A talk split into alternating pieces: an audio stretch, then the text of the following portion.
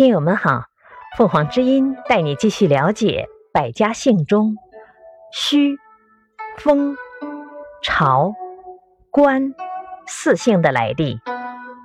虚，虚姓源自风姓，是太昊伏羲氏的后代。春秋时期有风姓国，叫虚沟国，该国的国民则称虚沟氏，后来改为虚氏。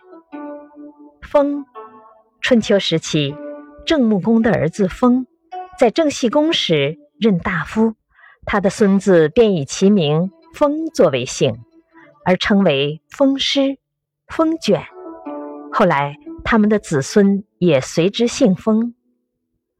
朝，尧为帝时，有大臣朝父，常居于山中，以树为朝，故称有朝氏。禹帝时，曾封有巢氏之后，建立朝国，今安徽境内。